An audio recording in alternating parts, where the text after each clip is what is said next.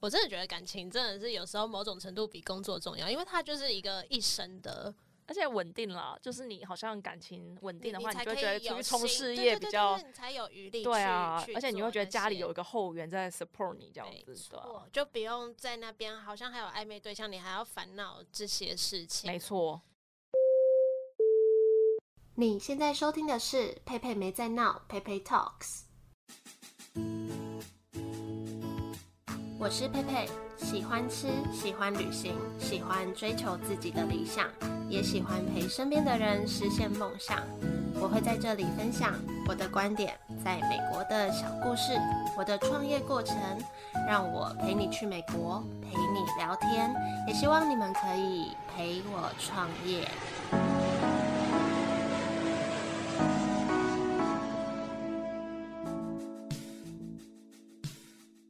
上一集聊了价值观，这一集来聊聊看感情。虽然在这个频道聊感情好像有一点跳痛，但因为之前有人说过我的声音很适合聊感情，我也不知道，但就想说好啊，那来做一集聊聊看。可是题材也没有特别限制。就有点乱聊这样子。那这集找来跟我聊天的人是之前在 Emerson 的学姐 Allison，不知道大家有没有印象？就是在第三十九集分享品牌 BU 草本植物营的创办人。如果大家有兴趣，也可以回去听听看那集，那集也是收获很多。我把收听连接放在这集简介。那我们就直接进入今天的主题，欢迎 Allison。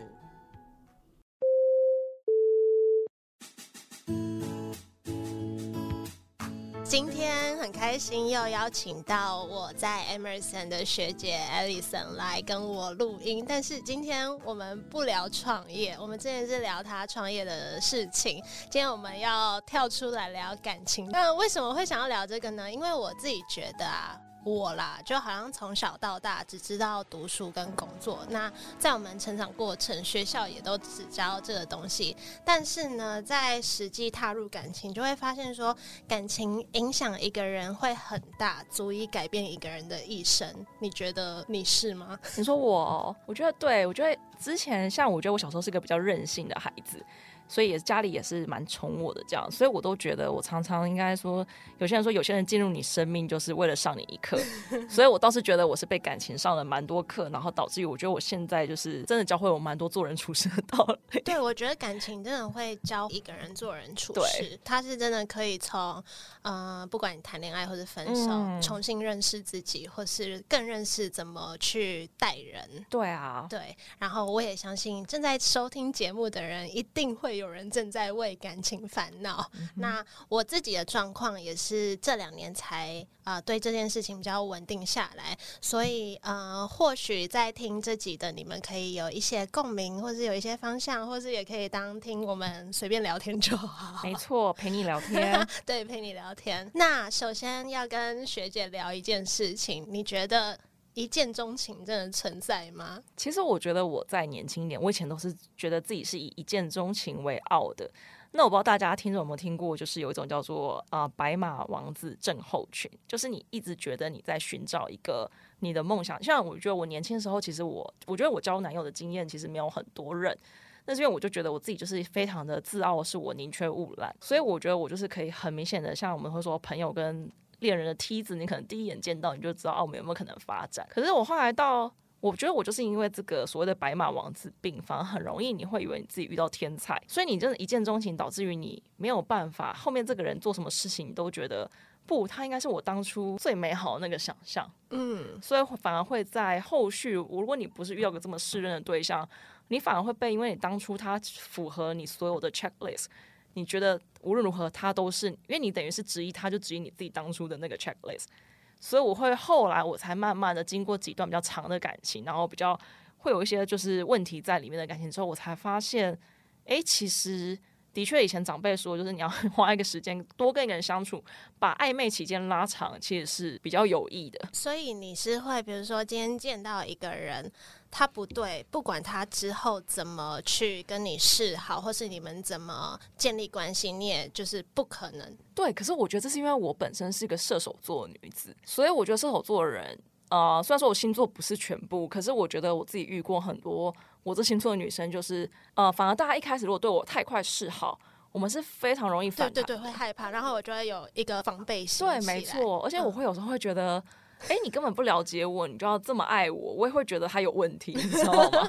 对，所以我觉得像这种，我就是通常他如果一开始非常的积极，我反而会退缩的很严重。嗯嗯，你刚刚讲到一个宁缺毋滥，其实我我也是一直秉持着，就是我。不是一个很容易进入一段关系的人，嗯、所以空窗期也曾经蛮长一段时间。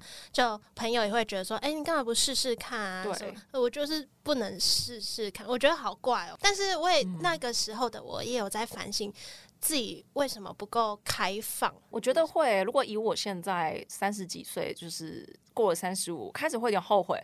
我觉得我年轻的时候应该多谈几场恋爱。可是你不觉得谈恋爱很累吗？但我觉得那个累是在，如果你今天全心全意投，我们不是叫大家当渣，但是我觉得有时候你回过头去想一些长辈跟你讲过的话，就是大家以前不是爸爸妈妈最喜欢说啊，没关系，都当交朋友，多交多交。我觉得那其实是对的，因为我觉得你人要看得广，你才一来是你非常知道怎么样的人才跟你适合，嗯。对，因为有时候我们自己喜欢的对象，他其实不一定适合我们。那甚至很多人，他其实是，就算他一开始是你的天菜，可是你们还是要真的是深入交往，那种柴米油盐酱醋茶，你才会知道这个人真的你们有办法走下去嘛。所以我觉得后来我会觉得，如果今天时光可以再回去，我希望我自己可以是一个。可以抱着试试看跟别人交往。你觉得爱可以培养吗？解决一切吗？解决一切啊！因为我也不知道对不对，但是我的想法是，我觉得只要两个人互相爱彼此，嗯，很多现实上面的问题，应该还是可以想办法解决的。我我的想法是这样，可是我发现有些人会觉得很多事情就是只有爱没办法解决的。我会太天真吗？不会，不会，不会。我觉得这看当然看事情嘛，就是我觉得当然你今天是可能像是你们已经决定要共组家庭，那很多事情就是你对这个人的爱，或是你对我觉得其实对我来讲，假如说婚姻或是伴侣关系，都是你们有没有决心要走下去。那你说这个决心要不要走下去？很多时候你要说它是爱吗？我觉得这不一定是用爱来，因为我自己个人觉得爱是很容易被消磨。对我来讲，我觉得我对爱的定义是，爱有两种，一种是你刚开始遇见的那种干柴 遇上烈火那种恋爱感的爱。那我觉得大家相处久了，其实剩下的都是那种互相陪伴的爱。嗯，我想想，因为比如说之前可能就是也有遇过呃远距好了，可能人家会觉得说。可能我们不知道远距多久，所以我们只有爱是不够的，因为这就是一个很现实层面的考量。嗯、但我就觉得没有什么事情是不能解决的哦。可是那不能解决，没有什么事情是不能解决，是说因为你有爱，所以你才觉得，讲到距离跟时，就时间跟距离并不是问题？就我觉得就算是距离，但是也是有心灵上的陪伴啊。之类的，或者支持，这个我同意啊。我觉得其实真正的爱，我觉得当然是你，当然你觉得跟这个人是心灵上有共流的，就是你有共通点、共鸣的时候，你是不需要。因为我自己个人也是觉得非常可以谈远距离的人，嗯，所以我觉得那个就是那种陪伴不一定是要实体的陪伴。我以前也谈过蛮多就是远距离的，可是对我来讲，我自己后来回头想，我都觉得远距离有点弥补我对呃一些生活的想象。当你跟一个人拉开的时候，其实你们。实际相处没有这么多，所以你会有很多空间去制造出美好。因为我觉得人是这样，人就是人跟人在一起久了，摩擦就会多。其实这会想到说，有时候我会检讨自己是不是有点亲密关系恐惧症。当我是跟一个人太近的时候，我反而会不喜欢这个人，觉得他好烦。你刚刚有说你是射手座，对，其实我上升星座是射手，是不是？然后我我也不知道我自己是不是有越往那个个性发展，因为我是一个很怕，不管是朋友、家人或是谁，我很怕我们太黏在一起，嗯、就我没办法跟同一个人太久，嗯，所以需要远距离，就是才可以拉长。也没有也没有到需要啦，等下他不敢回来，没有到需要，但是就就以朋友或是干嘛的，我都是啊，不然旅行，我也很怕都一直跟同一个人腻在一起这样。嗯，对，我觉得有时候可能是个性。虽然说我自己的上升是天蝎，照讲我现在应该是要越来越偏向天蝎。可是这种就是我自，我觉得有时候可能也是跟我们的原生家庭，就是跟家人的关系，我们可能也是属于比较有弹性空间，嗯，比较开放，就是自主、就独立的家庭出来的小孩，这是有可能的。那所以我自己可能也是因为我以前遇过有点恐怖。情人特质的，所以我就会更怕那种局限我非常多的关系。回到远距那个话题，就是我就会觉得，像当然我在朋友圈里面，大家就是非常著名，大家觉得我是为爱走天涯的女人。可是对我自己来讲，是因为我就是个射手座，我喜欢到处旅行。我也觉得，那我们就来聊聊这个，嗯、因为你讲到为爱走天涯，嗯、你觉得在这方面你有什么经验吗？你说为爱走天涯这件事吗？对啊，对啊，是走到多远？其实以我朋友会这样定义我，我觉得很正常了，因为我那时候讲我在波士顿念书嘛，嗯、那我因为男朋友的关系，我搬去芝加哥找工作，那可是朋友就觉得，哎、欸，我好像就是为了爱。我觉得一般大家从旁边看都会觉得，哎、欸，你就是为了爱搬去一个城市，哎。可是对我来讲，其实我一直以来都是一个蛮理性的人，我会就是站在后面去旁观这一切，对两个人最大的利益值是什么？那如果当对方觉得他的可能学校在东岸是没有办法这么有名声，那我又是一个对自己可能比较，就是我觉得我的确在工作上面这一块我比较有自信，所以我那时候就觉得，那我去芝加哥这也不是一个很难的事。而且对你来说，它是一个新的生活，对，它是一个新的城市，那更何况我。嗯研究所一年级暑假，我去环美的时候，公路旅行的时候，我就会觉得芝加哥这个城市在这这里就是工作一定很棒，因为它就是一个非常白领的感觉，然后建筑又很美，所以我觉得我是不排斥不排斥的状况下我就去。那我也觉得你就是因为你有一个更远的目标，这已经不是说是因为爱情的关系让我在那里，而是因为我觉得哎，这里其实找工作其实对外国人的开放性也蛮大的。那它毕竟是个金融机构。他们都新创也很蓬勃，嗯，对啊。那我觉得后来是当我那时候我前任后来他又去英国念书，那大家就觉得说，天哪，你又为了他就是跑去英国，你一放假你就往欧洲跑。但我就必须坦白说，其实我内心有一块就是因为我觉得。嗯，我不趁有人在那里的时候去那里玩。这样讲起来，可能前任就想说，对吗？我就说你这女人没这么爱我。所以，可是旁边的人看就觉得你是为了爱周游列国。我觉得一部分也是因为，我觉得我们应该说你对你自己，其实，在工作上或者职业上，你也是算是蛮有自信的。嗯，所以你才会觉得，或者或者是我们的整个人生的比重，并没有把职等啊什么看得太重。嗯那你刚刚有聊到恐怖情人这块，你是有什么特别的经验吗？哦，我真的是蛮 蛮多经验的。我哎、欸，怎样叫恐怖情人啊？你的定义是什么？我觉得，我觉得恐怖情人定义是，当然是见对方过度监控你的生活，哦、限制你的人身自由，以及你交朋友的权利，嗯、以及他可能会有一哭二闹三上吊的情形。我觉得就是他们，其实像我觉得我经历过很多事，因为我觉得我个性比较外向。那其实我，但我是一个朋友跟男友分得很清楚的人，这样子。那当然，我觉得异性朋友多这也是事实。可是，当然对方他一开始你会也会检讨自己，说，哎，是不是我给对方没有安全感？可是当你发现你已经都做得很很，你很坦白，你也把这些朋友全部介绍，你也没有什么太多的私交的时候，对方还是会开始限制你跟他，可能你随便跟一个人聊天，或者他会看一直看你的简讯。哦，oh. 这种其实就是一个慢慢开始的征兆，或者是你今天不接他电话，你会发现你下一秒看到电话的时候已经十几通未接来电。嗯，uh. 那他甚至透过不同的社群打电话给你。那像以前我们就是有远距离的时候，我在上班呢，我上班前要讲一通电话，然后他下班他会开始计算你到家的时间。那你到家之后，你其实有时候你要经过 Trader Joe，你想要去买个东西，然后就发现哎，这时间就过了，然后你就发现哇，他就。他会爆炸，但他可以永远，他们会有一个很好的理由是告诉你说：“哦，因为我很爱你，因为我担心你。”然后你会想说：“可是我们暧昧的时候聊了这么多天，他是这么开放，我们就是因为价值观很合啊，我们这种聊什么都觉得天哪，怎么会有这么懂我的人？”嗯，所以你会有点像我以前都会是觉得：“哎，不对。”可是我认识他说他是一个这样子的人，会不会现在真的是因为我做什么事情让他误会？那不是摸摸他的头，就是我只要。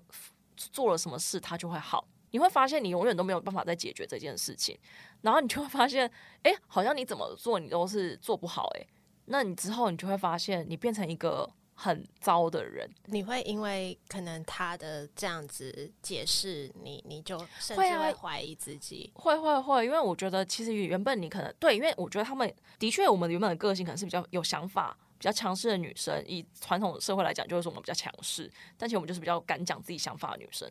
那等到最后，她开始攻击你说，一般的女生都不会这样，或是我如果今天劈腿的对象才不会像你这样的这个时候，你就会开始你的价值观会有点崩解，你会发现原来我就是真的是一个这么不符合社会期待的女生啊，所以你会有一点不知道自己，你会突然间觉得，哎，我真的好像是一个很糟。当然，我觉得那是因为我已经长期被讲到，我已经有点不太知道，我已经没办法分辨了。因为你常常讲说他可能，甚至他可能可能他的家人也会是这样一同来说你。不好，嗯哼，对，那你就会开始觉得，哦，我好像真的是一个很糟的女生。那你觉得，比如说你的可能对自己的自我认知已经因为受到对方影响而有一些曲解了，那在就是这个过程，你要怎么再回到你原本的样子？我其实花很多时间，因为我觉得可能一般，我觉得像大家可能听都听到，会觉得蛮荒谬，因为我觉得我的朋友们肯定也觉得我蛮荒谬，就哎，怎么这样的关系还有办法？就是上上下下，就是前前后后。但是我觉得感情这种东西真的很难放掉，欸，哎，就是我是一个很不容易放掉的人。嗯，有时候你可能你在一起久了，你会有点无法分辨什么叫做可以磨磨合，什么叫做就你不知道什么叫检讨自己。朋友也会觉得，哎，欸，那你们为什么要在一起啊？因为你们很容易吵架，可是你们好像和好的时候又感情非常好。对。然后我就会哦，到我现在我就有经历过这些，我就会觉得我现在需要的是很平稳的一个人。就我需要一个平稳的感情，嗯，对我来讲，我觉得哦，我年轻时候反正你经历过大爱大恨、相爱相杀，我觉得真正可以走得久的是安安稳稳在一起的人。嗯，对，没错，对，因为我觉得你能够度过最平凡的日子的人，以前真的还是会有那种偶像剧，你就会觉得你们想要朋友可能就说，哎，我觉得你们两个就是一起照相的那个画面就超好看，你会太在意那种真的是活在台面上的形象。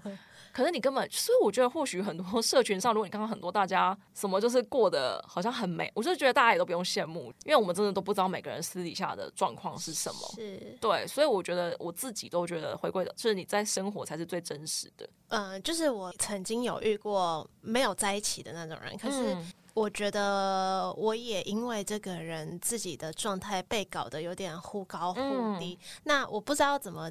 解释他是不是可能曾经有心理创伤，嗯，可能没有那么严重，但是我觉得他有因为过去的一些事情来影响他的呃人格、个性等等，但是他因为这样也影响到我，然后我就觉得那一段关系我自己。很挣扎，就是好几次都很想放开，对，但我觉得真的没有那么容易，因为就是有时候好的时候就是很好，很甜蜜，也不是甜蜜，因为没有在一起，但是、哦、但是就是一直起起伏伏，然后很乱七八糟。我就觉得人好像很容易因为自己曾经遭遇过什么，就用类似的方式去对待别人，比如说。我可能因为呃他这样子对我，我可能会对，或者是可能就对感情已经有一点嗯，就啊随便啊不信任啊这这种感觉，或是或是朋友上面也是可能啊，我被这个朋友这样对待，那我就对朋友有一个戒心，保持距离。但是我觉得这是一个恶性循环。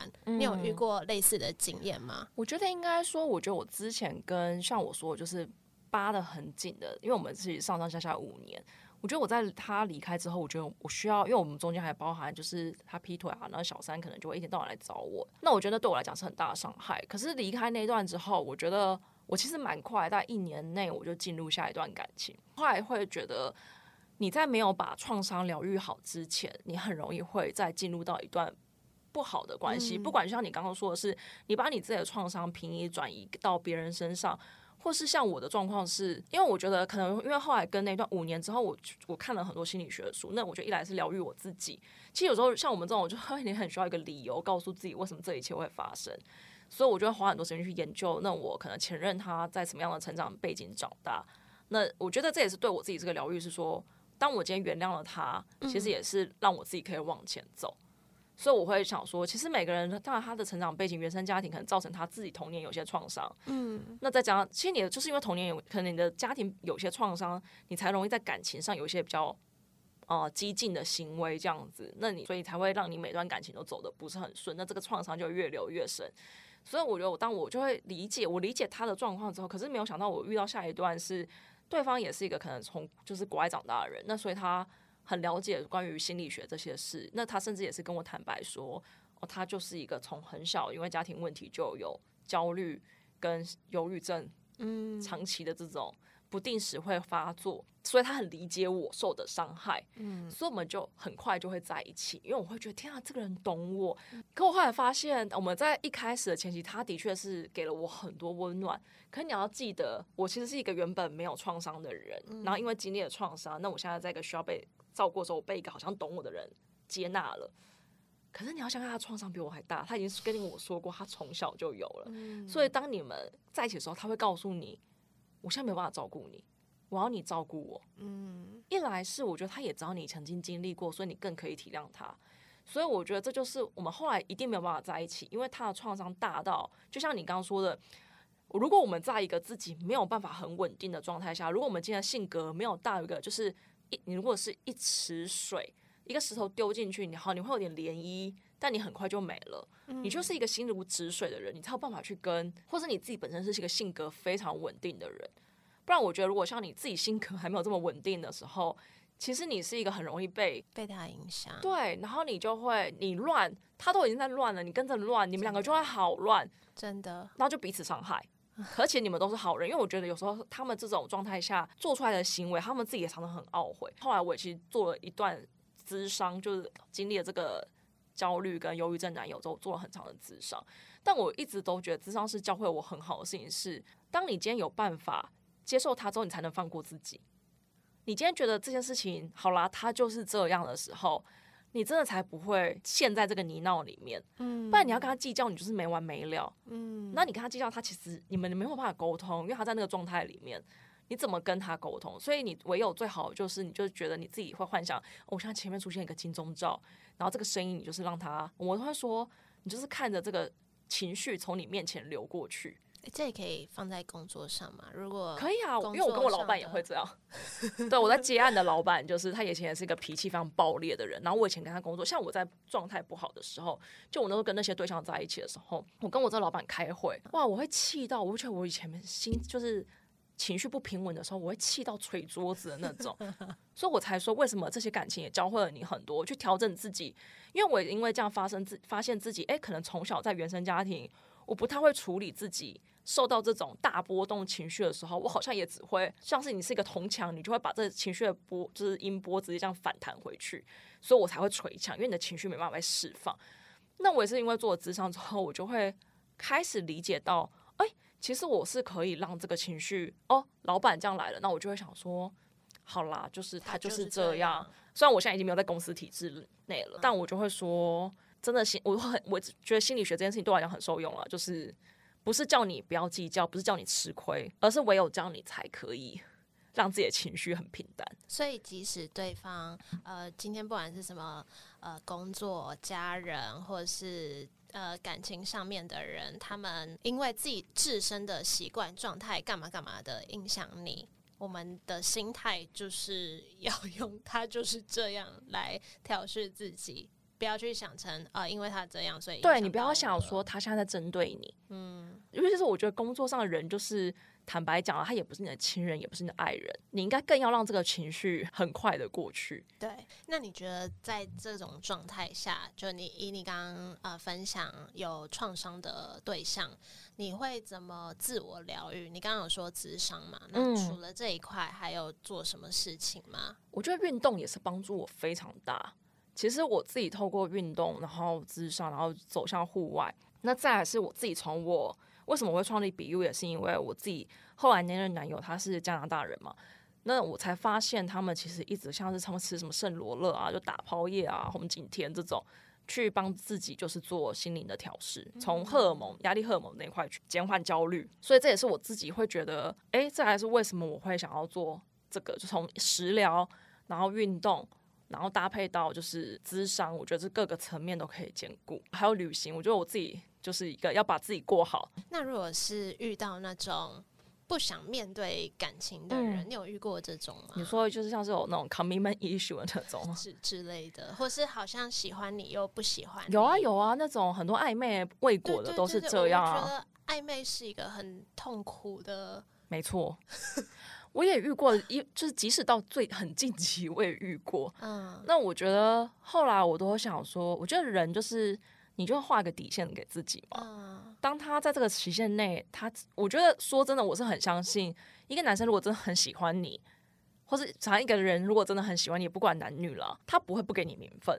哎、欸，我是到了我交这一任，我才认清这件事情。真的吗？因为我前面那个人就是拖很久，拖了两年，真的是好久。我觉得我真的超痛苦的。然后这个人是我们认识不到一个月就就一起。就真的就是喜欢跟不喜欢，因为我其实个性也是一个很直接，嗯、就是要就是要的人，所以今天遇到对方也是一个好，你他就是很直接，就直球对决。我反而觉得这样的感情就是很舒坦，然后也都知道对方在想什么，啊、这是一段很健康的关系。那你那个两年那个你是中间也是有跟他说，哎、欸，我们现在是有什么状态？讲过好几次，那他就是会就是他也不他也不说我不要哦。嗯，就是他也不会说，哦，我就是不喜欢你哦。可是他就会说，有时候说还没有那么喜欢，或是有时候说。他也对我有好感，但是目前就没到那个，因为什么因素无法在一起。那我就会想说，哎，所以是我们解决这个因素就可以了吗？嗯、之类的，就是各种原因拖很久。后来下定决心放掉之后，我才知道，就是真的，我觉得这种事情，就是我觉得说什么没有这么喜欢，或是呃我们不适合，或是我现在的状态。不适合，或是你值得更好的人，我觉得说穿了就是我没有那么喜欢你。是啊，是啊，而且我觉得有时候啊，我觉得回归到我们自身好了。像你刚刚讲到说，哎、欸，所以是不是有什么问题，我解决了，我们就可以在一起？假如他今天跟你说，嗯、啊，我觉得要是你再瘦个五公斤，我就跟你在一起好了。我就可能真的会，对，你可能就会想说，那我瘦五公斤，他就跟我在一起，然后这样一直一直累积，会发现我也变得很病态。是啊，而且其实你任你在任由一个人去贬低你的，没错，因为他如果喜欢你，哪需要这个理由啊？对，就喜欢你，他真的就是就喜欢你啊。我真的是真的是遇到现在这个对象，我才认知到这件事情，认知道什么叫情人眼里出西施啊。就是因为在前面那段关系，我真的是贬低自我价值，贬低到一个不知道自己在干嘛的。而且我觉得，像他会这样贬低这种人，可怕的是，他也知道你是自尊心很强、自尊心跟好胜心很强的女生，所以他这样一直贬低你，就觉得自己不好。然后我们这种好胜心强的人就会想说，那我去调整。嗯，而且你会勾起一种猎物心态，就想说，那我一定要。我觉得人有时候是陷入个沉默成本，你就开始想说。我要是再投一些，我都已经跟你在暧昧耗了一年，我就是再努力一下，呃，感情是可以培养的久了，他一定离不开我，他一定知道我的好，我就极尽所能都对他好啊，帮他做好多事哦，让他知道他人生没有我少了一个小帮手。那我只能说哇，他你就是免费当了他助理，就是一两年，真的就是我可能那一两年真的也是有协助他一些事情，对啊，就真的很傻，所以我真的也想要跟。每个被这种感情限住的人，嗯、我觉得停损点，嗯，也不要说停损点。我那时候也不知道怎么设停损点，但是我真的走出来的那一刻，就是我真的完完全全下定决心，我不要理会这个人了，我才可以往前走。对，可是当你有那个决心的时候，你真的就这个人再回来找你，你都会觉得，对对对，就是完全没有感觉。你要有那个决心很难，或者是我这过程已经有好多次有那个决心，可是当他又过来干嘛的？而且我不知道你会不会这样。有时候我就会有一种，因为我们就好胜心很强，然后就会想说，因为我觉得这种对象啊，他通常暧昧对象也不止你一个了，然后可能你突然间会发现，哎、欸，他有别的暧昧对象的时候，你就想说，啊，那女生哪里比我好？嗯，然后这时候就是一个很病态的人，你就会开始跟一个你根本也素昧谋生的女生开始较劲，那明明就是这个男生，他到底凭什么嘛？真的，对他们可能，我说我我必须说，我觉得这种对象他也不一定条件很好，但他们就是，我觉得他们工于心计，他们很懂得人性。可是我也不知道他们真的是不是有那么，你说有意识在做这件事吗？对对对对，可能他们也是无意识的。但我基本上都觉得，我觉得他们是聪明的人。但不是聪明，你说是小聪明，我不是说他是那种大智慧聪明。但我觉得这种人当然一来是他是非常爱自己。嗯哼，你要说我觉得这种人他很懂得运用资源去让自己过得很顺。所以讲说你是小帮手一号，对他来讲你就是小帮手一号，那另外的女生可以补足他别的地方。嗯，可是他恐怖的是说。那你就会让我觉得，今天我没办法做那女生做的事情，一定是我不够好，我不全面，我不完美，所以他就很容易会让这种比较会觉得有一点对自己有一点完美主义苛求的女生过得非常痛苦。但你又离不开，因为你觉得以你好胜心来讲，你可能觉得我今天要是没有把你抓到手，要甩也是我甩了你。嗯，那当我没有抓到手之前，我觉得我自己好不 OK 哦。有时候我觉得回头看自己，会觉得是自己陷入了那个所谓的沉没成本。那你觉得？当下真的很多人就是会被感情困住，就是走不出来。嗯。你会觉得怎么去设那个停损点，或是到底要怎么走出来？哈，我觉得，因为我们每次看别人的，你叫别人说他这个人很渣，你就要跟他在一起，我都觉得超容易。但我自己毕竟也是那种朋友，我就会讲到，就是都已经不想再听你讲了。对对对对对。然后我就觉得没关系，我所以，我后来都跟朋友说没有关系。那反正我现在讲，你还是会回去找他。等那你你真的哪天被他欺负到不行，反正你每次回来哭，我们都会让你哭。但就是我都觉得真的要自己走一遭。我觉得也没有所谓的停损点，你可能就是真的是要拿你的青春跟他耗，真的没有停损停损点，因为我觉得有些人他很厉害，他就是永远可以再回来用各种方法找你，你只要心软给他们一次机会，他们就会。所以真的就是要被他可能真的哪件事情你知道你已经超越自己的底线。举例来讲，像我就会觉得哦，今天就是小气的男生对我来讲非常不行。然后我就会发现有一次讲这个男的真的是小气到不行哎、欸，就觉得哇怎么这么没有格调啊！我会瞬间我可能就要等到，可能那个之前我可能已经开始抽离了。可是就是你会真的会自己有一个，或许你也不是因为真的非常在意这件事，而是你真的就觉得那个时间到了。所以当他今天刚好做出一件你不喜欢的事的时候，你就觉得，所以我觉得有时候就是等待，就是你也不要太。苛求自己说啊，我就怎么离不开啊？就是我怎么这么糟啊？但我真的觉得，虽然我经验也没有到什么很丰富啦，但是这样极端下来，我真的觉得不管怎样，就是要爱自己多，也不要，也不是说爱自己多一点，但真的不要是就是为了对方而失去自己。对，我觉得很重要。可能就是因为我觉得，当然，我觉得好胜心强的人，可能某某部分心里有一块是没有自信的。嗯，所以我觉得应该是没有一个人。可以去评价你是一个怎么样的人，嗯，你不要让别人拿走这个，觉得哦你就是怎么样，他去攻击你，去贬低你，那他到底有多棒吗？嗯，所以我觉得是没有人值得被这样对待，对，要必须时时的提醒自己，对，真的。对啊，好啦，那今天分享就差不多到这里，希望大家喜欢我们的分享。谢谢学姐，也希望大家在感情上面可以顺顺利利。我真的觉得感情真的是有时候某种程度比工作重要，因为它就是一个一生的。而且稳定了，就是你好像感情稳定的话，你，你就会觉得出去冲事业比较，才有余力。对啊，而且你会觉得家里有一个后援在 support 你这样子，对，就不用在那边好像还有暧昧对象，你还要烦恼这些事情。没错。